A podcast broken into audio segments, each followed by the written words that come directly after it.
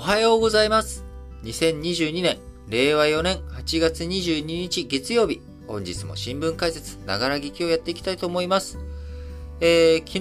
8月21日にですね、岸田文雄首相、えー、新型コロナウイルスに感染したと発表されました。えー、20日の夜から微熱、咳などの症状があったということで、まあ、今ね、夏休み期間中でしたけれども、岸田文雄首相、えー、体調が悪いということで、昨日21日に PCR 検査、えー、したところ陽性だったということです。えー、もしね、岸田文雄首相、その熱があまりにも高くなっちゃったりとか、まあ、執務が困難だと、えー、仕事ができないとえ仕事をしなきゃいけない時なのにね、仕事をすることができないというようなことになった際にはですね、あの、首相臨時代理というものを置きます。首相のね、え臨時代理というものを置きますが、今回、え、岸田文雄首相、まあ、執務にはできないほどではないということ、まあ、微熱と咳の症状でね、とどまってくれれば、あ問題はないのかなと思いますけれども、えー、首相臨時代理は置かないということで、えー、公務においてはですね、えー、首相がいる公邸、まあ、あの、首相公邸というのがお家、ご自宅ですね。で、首相官邸、官邸がオフィスですけれども、えー、こちらオンラインで結んで指揮をするということです。えー、しかしながら、まあ、コロナの感染、えー、軽症状とはいえ、え、コロナの感染が分かったということで、えー、今月の27日からチュニジアで開催予定の、えー、ティガットアフリカ開発会、こちらへの出席や中東訪問については、えー、取りやめ、えー、るということです。えこう、昨日ね、今週の予定の中でこのティガットから、あそして、えー、来週、中東訪問だということをお話したんですけれども、えー、コロナ感染ということで、えー、今回渡航は取りやめということです。えー、夏休みをね、えー、15日午後からあ夏休み始まって1週間、まあ、22日から公務に復帰する予定、えー、でしたけれども、えー、こちら現時点では30日まで療養期間ということで、濃厚接触者はご家族の優子夫人と、えー、長男でかつ秘書を務める翔太郎さん、えー、だけということで、官邸スタッフにはいないということです。まあ、ちょうどね、夏休みだったからということもあるのか、えー、あまりね、あの濃厚接触者の方は限られているということで、え今回、ただ、まあ、首相ね、えー、せっかく4回目の新型コロナウイルスワクチン、えー、夏休み前にね、と接種していたんですけれども、まあ、あのまあ、ワクチンっていうのはね、あの、感染を必ずしも防ぐためのものではなく、まあ、その後の症状をね、抑えたりとかということで、まあ、効果はきっとあるんでしょうけれども、まあ、あの4回目のワクチン打ったけれども、まあ、コロナに感染ということです。で、えー、TGAT については、えー、訪問は取りやめるんだけれども、オンライン形式での参加を検討するということ。えー、首相が行けなくても、林芳正外相はティガットに出席する見通しだということで、えー、新型コロナ感染、首相分かりましたけれども、まあ、どういうふうにね、あのー、せっかくこの中東の外交、ここで、えー、エネルギー関係、資源関係についていろいろとね、トップ外交を進めてくださいということだったのが、まあ、ちょっと中止になってしまったということで、えー、この後の政治日程とかを考えるとですね、なかなか、えー、訪問できるタイミングって難しいんじゃないのかなと。やっぱりこう健康とかね、えー、こういったものの大切さ、改めて実感するということですけれども、まあ、改めてその、せっかくなんでね、えー、岸田文雄首相が、にもし事故とか病気があったとき、え、外遊中の首相臨時代理、え、こちらの順位について確認をしておきたいと思うんですけれども、ま、政府を構成している内閣総理大臣、えー、以下ね、え、政府の長になっている大臣、え、こちらから臨時代理というものの順位を決めるわけですけれども、え、8月10日にですね、第二次岸田第二次岸田改造内閣の発足後、初めてとなる閣議が開かれた際に、えー、臨時代理について、えー、松野官房長官が第1位、えー、第2位が高市経済安全保障大臣、えー、3位があ林外務大臣、えー、4位が鈴木財務大臣、5位があ河野太郎デジタル担当大臣ということで、えこういった順位になっています。基本的に臨時代理の1位というのは官房長官が務めるんですけれども、たまにですね、官房長官じゃない人が臨時代理1位になることがあります。順位が1位になる。例えば、あの、安倍政権下における、第二次、あの、安倍政権下における、麻生太郎さん。麻生太郎さん、副総理という言われ方をしておりましたけれども、副総理としてね、えー、もちろん何か事故があった時に、じゃあ、官房長官ではなくて副総理がいるので、え副総理が、あそれは総理の代わりに、え、代理するよということになるので、えー、特に今、岸田政権においては副総理を置いておりませんので、え官房長官が第一位ということになっております。えちなみに、えー、改造前、えー、内閣ね、改造する前に岸田文雄首相、今月頭、あニューヨークに外遊、えー、NPT、えー、再検討会議にね、出席するために、えー、岸田文雄首相外遊しましたが、えー、この際、えー、1位が松野長官、だったんですけれども、松野長官はコロナに感染その当時していたということもあり、えー、当時ね、改造前の順位、改造前だったので、野田地方再生大臣、野田聖子さんがね、え2位の順位にいたわけなんですが、あこの時、岸田文雄首相の外遊と松野長官のコロナ感染、これがね、えダブルで、え、あったということで、え、首相のね、え臨時代理については、その当時の2位だった野田聖子さんが、えー、首相代理、臨時代理となり、女性初と考えられる閣議の主催者となって話題となったということもありましたが、え今回ね、岸田さん、閣議とかどうするんですかね？オンライン？どうするんだろう？ね、閣議とか。なんで、まあ今後、岸田文雄首相のね、療養生活についてもね、えー、そこのタイミングで、えー、どういうふうに政治が動くのか、誰かがね、病欠した時にどういうふうに動くのかというのも、ちょっと、せっかくなんでウォッチしていこうかなと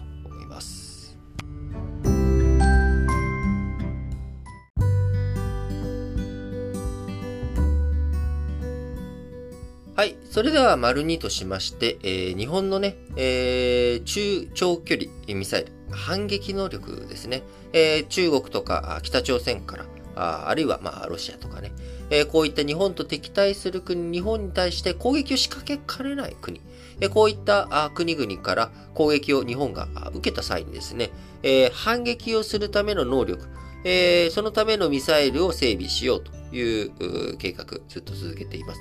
えー、反撃能力、かつてはね、敵基地攻撃能力という言われ方をしておりましたけれども、えー、それだと、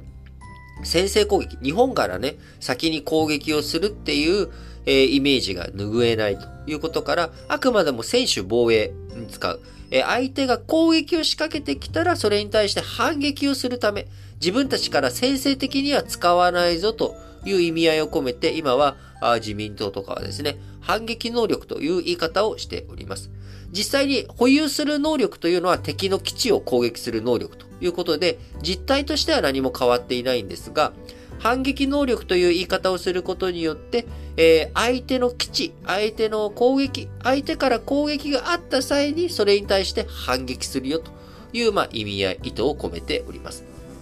で、えー、このね、反撃能力というもの、なんで必要なのかというところですが、あ相手、射程というものは非常に大切なものです。一方的にね、向こうから攻撃をされうるわけです。えー、日本からの反撃がないよねと。えー、なので、えー、日本に対して、えー、攻撃をガーッと仕掛けていこうと。えー、攻撃、日本のね、国土を全部、ミサイルで、えー、壊しまくって、えー、自分たちが、あそのやったところで、日本から反撃されるということがなければ、ノーリスクで日本を攻撃することができるというふうに相手に思われてしまうと、相手が攻撃を仕掛けてくる可能性というものが高くなってしまう。それに対して、もしお前らなんかやってみろと、撃ってこいと。撃ってきたら、あお前らの基地も攻撃するし、お前らの都市部にも落とすぞと。東京にミサイル落としてきたら、北京にも平壌にもミサイル落とすぞと。いう、まあ、こういった能力を日本が保有するということ、これをすることによって相手は、あこっちがね、東京を壊滅させることができたとしても、すべてのミサイルを事前に撃ち落とすことができないと。なれば、中国、えー、北京をね、えー、壊滅させられる危険性、可能性があるということになるので、えー、お互い銃口を向け合うことによって、えー、抑止力を効かせようということで、基本的な抑止の考え方としては、あの、相互拡張破壊、えー、核兵器において、相手、核を一発撃っても、相手が持っている核兵器を全部壊さない限り、反撃された核で、自分たちも核の脅威、核の悲劇、被害を受けてしまうということ。えー、相互拡張破壊。お互いがお互いが破滅になってしまうということ。これを、えー、確信するがゆえに、えー、最初のミサイルを押さないという、まあ、こういったあ抑止理論があるんですけれども、えー、相互拡張破壊という。で、それを、まあ、応用した考え方というのが、まあ、この反撃能力というところにも反映されているわけなんですが、えー、日本政府としてはですね、え、今、まあ、一切、えー、その、長射程、えー、中射程のミサイルというものを持っておりませんけれども、えー、こちら、長射程の巡航ミサイル、え、今開発中ですが、保有数を1000発規模にするという検討に入っております。え、中国や北朝鮮に届く長射程のミサイルとなり、えー、軍事的圧力を強めている中国や北朝鮮を念頭に整備していくということで、えー、防衛省、来年度2023年度予算案の防衛費の概算要求の中に、相手の攻撃見解から打ち込む長射程のスタンドオフミサイルの整備を盛り込んでいきます。金額いくらになるのかというところについてはですね、えー、事項要求という形で、この項目について要求させてくださいと。えー、必要額いくらかというのは、あ出さない、示さない事項要求でやっていくということですが、あこの長距離でね、えー、遠距離に飛ばすということになっていくと、精度、命中精度をどういうふうにしていくのかとか、あ相手のね、防衛網をどういうふうにかいくぐっていくのかとか、あそういったところをしっかりと機能させていかなければ抑止力になっていかない。えー、狙ってね、やったところで結局全然違うところに落ちるというようなミサイルだったら脅威にならないので、えー、この辺をしっかりと開発していこうということ。えー、そしてまた保有数を1000発規模にする理由、理屈ですけれども、えー、ロシアがこの2月24日にウクライナ侵攻を開始した当初1ヶ月で1000発を超えるミサイルを撃ったという分析があり、まあ、それに対抗していくということから、まあ、1000発、えー、保有していこうという、まあ、こういった話となっております。えー、アメリカ、実はですね、えー、この射程の地上発射型のミサイル持っていないんですね。えー、理由は、中、アメリカとロシアの間の中距離、え、核戦略、廃棄条約、え、こちらのね、え、縛りの中で、え、こういったミサイル保有しないでいこうということがあり、このあたりについてアメリカ、保有をしていないと。なので、日本が自前で用意していかなければいけないということになっていきますが、え8月もね、もう終わりを迎えていこうとしております。え来年度の予算についての最初の概算、あ概要というものがね、え防衛省に限らずいろいろと出てきます。え今後、予算の中で気になるポイントとしては、やはり、エネルギー関係の部分と、社会保障費ですね。このあたりがどうなっていくのかということも、適宜情報が、あまあ、あのー、出てくるタイミングで、えまたご紹介していきたいと思います。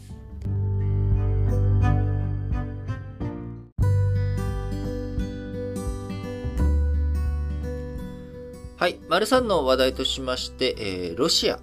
のですね、対中国からの輸入、こちらが今急回復をしております。えー、中国側の統計によりますと、アメリカとヨーロッパの制裁、えー、ウクライナ侵攻がね、2月24日だったので、3月からアメリカとかヨーロッパ、ロシアに対するね、制裁強化しておりますけれども、その3月、4月、5月、6月と、えー、中国からね、えー、ロシアに対する輸出、ロシアから見たら中国からの輸入、えー、こちら前年同月を下回り続けていたんですが、えー、先月7月に増加に転じたということで、えー、主力の一般機械や自動車、えー、こちらが2から4割増えたということで、えー、海外での人民元決済額もロシア、世界3位に入るほど人民元による決済を増やしているということから、アメリカ、ヨーロッパの制裁、えこちらでね、えー、不足している資本財とか日用品の調達、えこちら大体的に中国からの輸入で、えー、増やしている。すなわち、アメリカとヨーロッパが制裁をしても、ロシアあんまり困らないぞというようなね、えー、状態に今後ますますなっていくのかなというふうに、えー、見受けられる話かなと思います。え、中国税関総署によりますと、7月の対ロシア輸出、え、2割伸びたということで、えー、8月20日に明らかになった品目別の輸出動向を見ますと、全体の2割を占める一般機械などが、えー、2, 割、1割弱を占める輸送機械が4割強増えたということで、いずれも3月以来のプラスとなっていきました。化学製品とゴム製品もそれぞれ前年同月の3倍、2倍となったということで、原材料、価格が高騰した分、転嫁する動きが輸出額を押し上げたと見られますけれども、えー、量自体もですね、あのー、増えてきているということで、えー、パソコンなどの一般機械、えー、こういったものも増えているし、スマートフォンなどの電気機械も増えているということで、えー、もともと4月から6月、えー、この期間はですね、前期から3から4割ほど、えー、減少していたというところから、あウクライナに侵攻したロシアへの制裁、え、こちらを強めたことから、ロシア、ドルやユーロの決済網から締め出されてしまい、え、決済が滞ったことから、中国の対ロシア輸出に関しても、え、中ロ貿易に関しても影響が与えられていたということ。え、さらに中国自体もですね、えー、上海、5月末まで、え、ロックダウン、え、続けていた影響から、なかなかいろんな生産とか、物の輸出とか、サプライチェーンの混乱、えこういったことがあったのがね、ようやく解消が見受けられてきたということ。えこちらの結果、中国とロシアの貿易がね、活発化しているという、まあ、こういった動きになっているのかなというふうに見られます。えもともとロシア、えドルやユーロの決済も、SWIFT ね、えー、国際的な決済ネットワークである国際銀行間通信協会、SWIFT、えー、こちらからね、あのー、締め出されていく、えー、現決、あのー、いろいろとロシア決済、え、ドルが使えなくなっていくとか、まあ、そういった影響あったんですけれども、えー、中国大陸以外でもですね、あのー、中人民元決済、えー、ロシア進めていくことにより、こう、非常に、えー、大きく中国とロシアの貿易額が増えてきているということです。えまたロシアの通貨であるルーブル。えこちらもね、当初、え非常に、あの価値が、ヨーロッパとかアメリカの制裁によって価値すごくルーブル下落したんですけれども、資源価格の高騰、えー、資源を抱えるロシア、ルーブルじゃないと受け付けないよと、ルーブルで、えー、しか受け取らないよと。いうこととか、資本規制、えー、こういったことでルーブル相場安定してきていると。いうこともあり、え、ロシア経済、全然ね、当初、ロシア経済、え、ヨーロッパとかアメリカの制裁を受けたら持たないんじゃないかというようなこと言われてましたけれども、全然、えー、余裕のよっちゃんで、えー、持っており、えー、そして、えー、ロシアね、インドとか中国との貿易もありますんで、えー、このまんま進んでいけばですね、全然、えー、長期化あ、長期戦になっても、えー、ロシアの生活、ロシアの経済、別に回っていってしまうんじゃないのかなと。そうなると、やっぱりロシアとウクライナの戦争、こちら、まだまだ長引くのかなと、解決、そう簡単には進まないんだろうなというふうに思わざるを得ない状況です。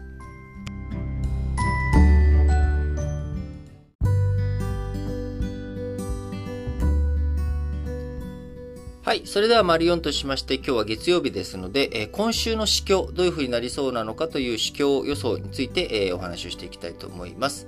今週、まず株式相場ですけれども、今週末の25日から27日にですね、アメリカの方で経済シンポジウム、ジャクソンホール会議が開かれるということで、このジャクソンホール会議の中では、26日にパウエル、アメリカ連邦準備理事会、FRB、アメリカの中央銀行である FRB 議長のパウエルさん、こちらの講演が控えられております。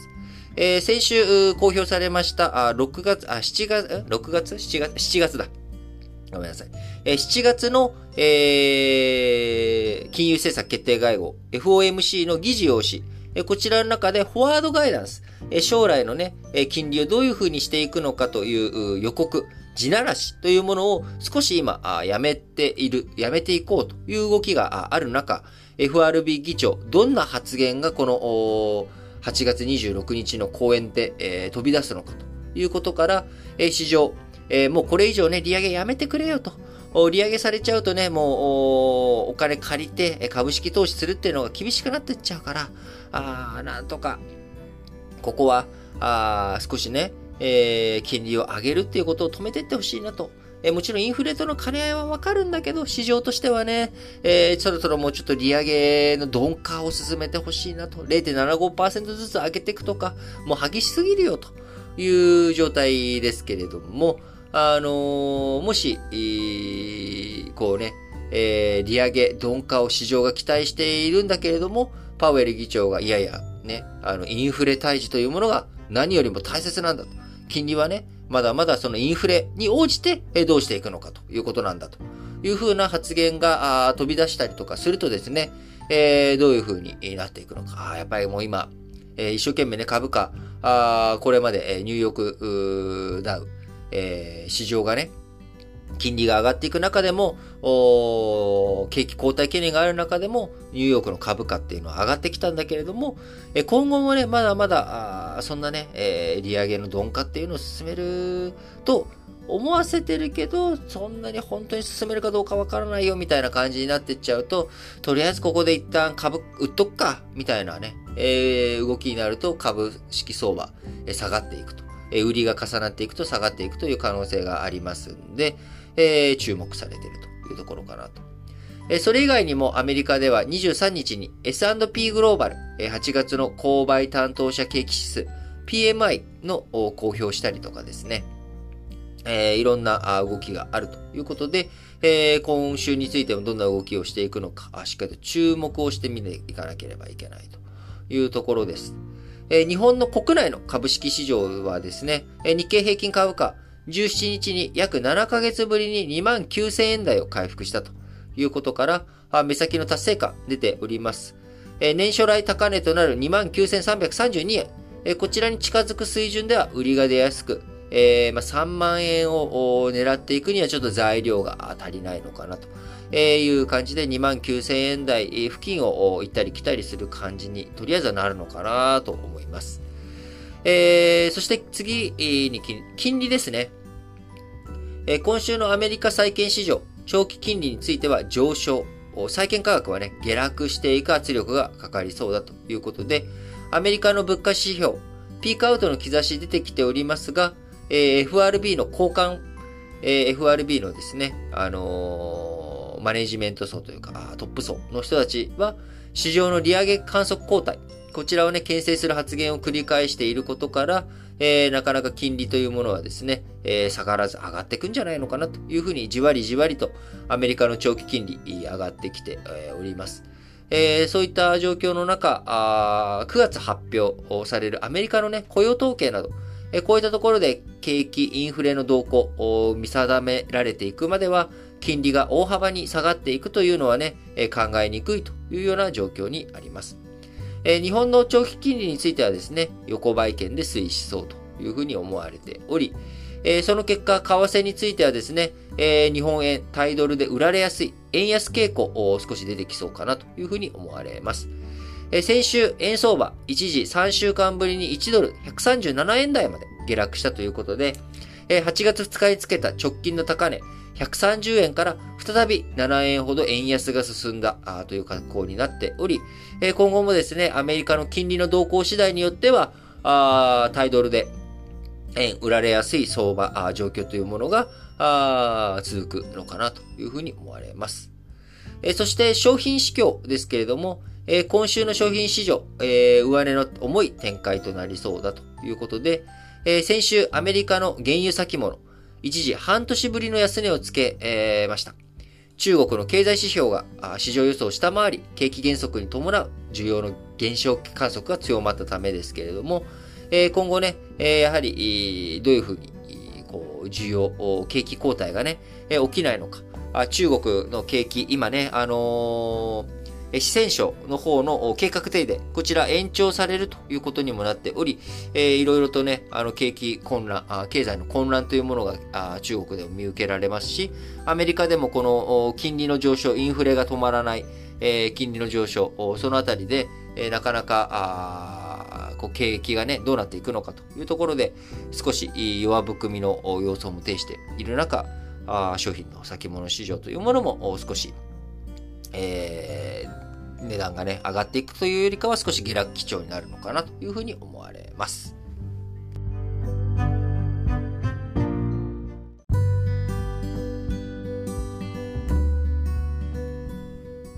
はい。それでは本日も最後丸ごとしまして、主要5紙の社説を紹介して締めくくっていきたいと思います。えー、まず朝日新聞です。電力システムの改革。課題見て渡し、着実に前進をということで、本日この1本だけですけれども、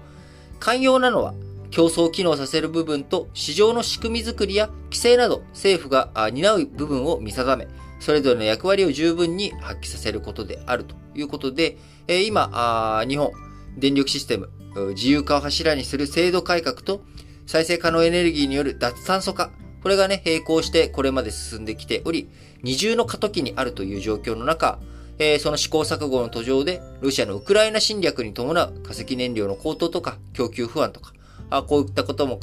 えー、重なり、えー、いろいろとね、混乱を見,、えー、見が見受けられる部分もありますが、えー、朝日新聞ね、あのー、原子力発電所に対して、えー、非常に厳しい姿勢、えー、での論調が強いんですけれども、今日のですね、この電力システムの改革の社説、個人的には非常にバランスの取れた社説だなと思っており、原発についてもですね、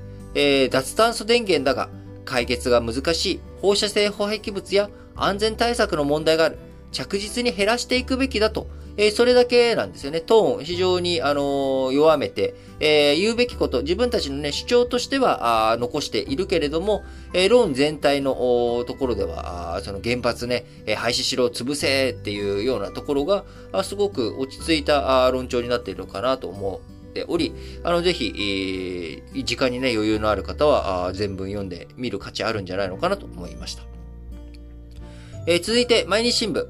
10増10減と自民。次の国会で実現確約をということで、えー、と、衆議院のね、議席数、えー、議席数全体は変えないんだけれども、1票の格差、こちらを是正するために、えー、地方からあ10個議席を減らしつつ、えー、人が多く住んでいる都市部、こちらでね、10個議席を増やせという、まあ、こういった10増10減という方式なんですけれども、え、これはもともとですね、えー、1票の格差の是正をするために、えー、アダムズ方式でやっていこうという是正ルール。これは自民党自体がね、えー、決めていったわけなんですけれども、えー、その、決めた上でのルールに基づいての10増10減に対して出てきた内容に、えー、地方とかね、えー、そういったところに力が強い、えー、自民党としては、あの、これはちょっと受け入れるの嫌だよっていうようにね、あの、地元が、その、現象のね、え区分け、になってしまっている、え部分の議員さんとかから、あちょっとこれ嫌だよっていう声が上がってきてしまっているということ。えー、そういった情勢に対して毎日新聞、自民は早期の憲法改正に意欲を示している。それ以前に憲法上の要請である投票価値の平等、一票のね、えー、価値、一票の価値をね、平等にしていこうという、投票価値の平等という課題に真摯に向き合わなければならない。次期国会での10増10減の実現を確約すべきだと。しっかりやれいと、毎日新聞ですね。えー、毎日新聞もう一本は、あ日韓関係と徴用工問題、事態打開へ双方が動くとき。気がかりなのは、こうする動きがあ日本政府に見られないことだ。韓国への深い不信感が背景にある。しかし、徴用工問題の解決案が日の目を見なければ日本にとっても大きな損失となるということで、えー、このね、問題の解決、まあ、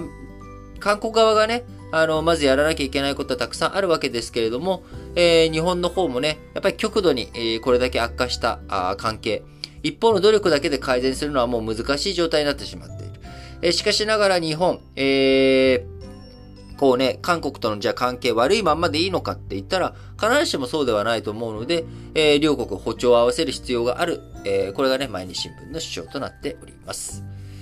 えー、産経新聞。コロナ濃厚接触。隔離を見直して社会回せ。重症化リスクが低いというオミクロン株の特性を踏まえると、症状が出ていない濃厚接触者の一律隔離は見直すべきだということでね、社会を回していくためにも、えー、交通機関など社会インフラ、欠勤者からの影響でね、えー、出ていると。で、新規感染者数、今すごい勢いで増えているけれども、あのー、濃厚接触者について、結局、あんまりそんなに重症化リスクっていうものが低いんだから、あ症状出てからの隔離とか、それでもいいんじゃないのと。えー、そういったあことでね、えー、いろいろと対策対応していくべきなんじゃないのと、産経新聞です。えー、産経新聞もう一本は、イギリス保守党の党首選、ジョンソン論争、ジョンソン路線の継続を。えー、決選投票、えー、今進んでおり、9月5日にですね、結果が公表されるということですが、あ決選投票、今、英国3人目の女性首相を目指すトラス外相と、インド系の両親を持つスナク前財務大臣、えー、こちらの一騎打ちということで、えー、トラスさんはね、47歳、スナクさんは42歳ということで、え16万人の保守党の党員、えー、郵便とオンラインによる投票を進めているということですけれども、えー、結果9月5日に出るということでね、えー、もうあと2週間ぐらいということかなと思います。えー、読売新聞、EV、えー、充電設備、普及に向け多角的に取り組め。充電設備を広げていくには、充電時間の大幅な短縮や、蓄電池の大容量化などの技術開発も必須となる。政府と関連業界は重点的な投資を進めなければならない。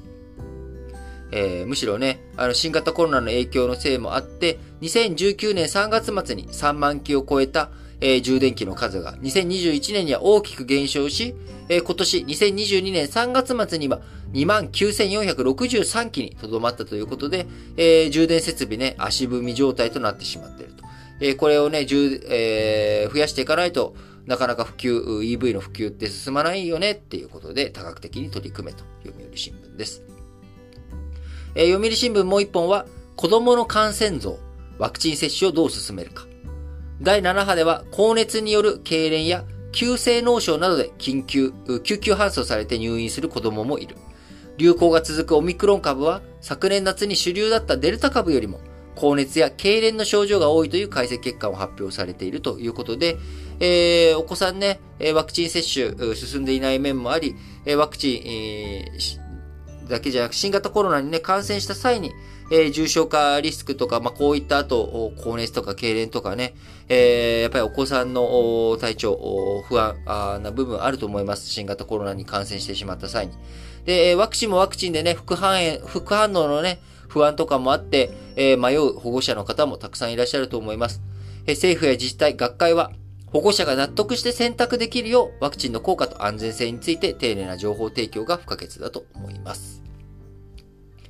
えー、日経新聞、世界遺産の意義見つめ直そう。登録までは地元自治体や経済界が熱心に取り組む一方、登録が決まった後は関連予算が削られるといった例が指摘されている。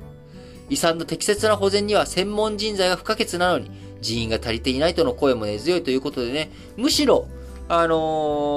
ー、その、登録、もちろんね、登録の申請とか、あそういった部分にアディショナルに最初にかかる部分っていうのはあるかもしれないですけれども、むしろ登録が決まった後、そこから息が長くね、どういうふうにその保全していくのかっていう予算を、え適切に運用、運営していかなければならないと。いうことだと思うんですけれども、なんとなくね、えー、登録がゴールになってしまって。やっぱゴールの設定の場所っていうのは非常に重要ですよね。えー、何のために遺産に登録するかって言ったら、登録のための登録じゃなくて、そのもの自体を未来英語をきちんと伝え残していく。これがね、えー、重要だということなので、それをね、きっちりと考えて、えー、小手先じゃなくね、その登録のためにそういったスケジュールとか、そういったプランを出すんじゃなくて、そういうふうにやりたいからこそ遺産登録するんだっていう、やっぱりその、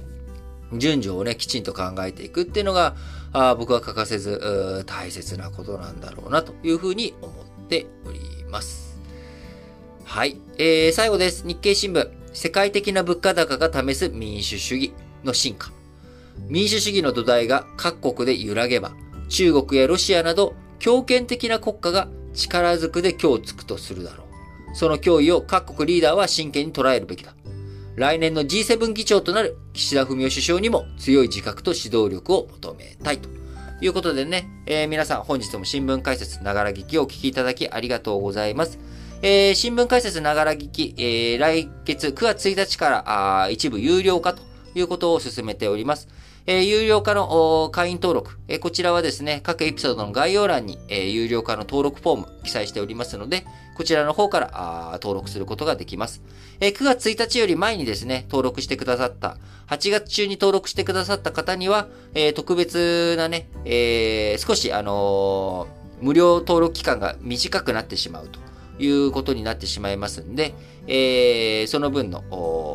プラスアルファ、アディショナルなね、えー、おまけ、えー、的なものについてはね、あの、別途、提供させていただきますので、えー、ぜひ、こう、登録の検討を進めていただければと思います。はい。それではね、今週も最後、8月、えー、7日間、8、すべて8月という最後の、えー、1週間、始まりました。月曜日からですけど。えー、皆さんね、えー、元気。に、だいぶ暑さもね、緩んできましたけど、やっぱりまだ湿気がね、じめじめ、ベトベトする感じですけれども、元気に8月を乗り切っていきましょう。それでは、皆さん、今日も元気に、いってらっしゃい！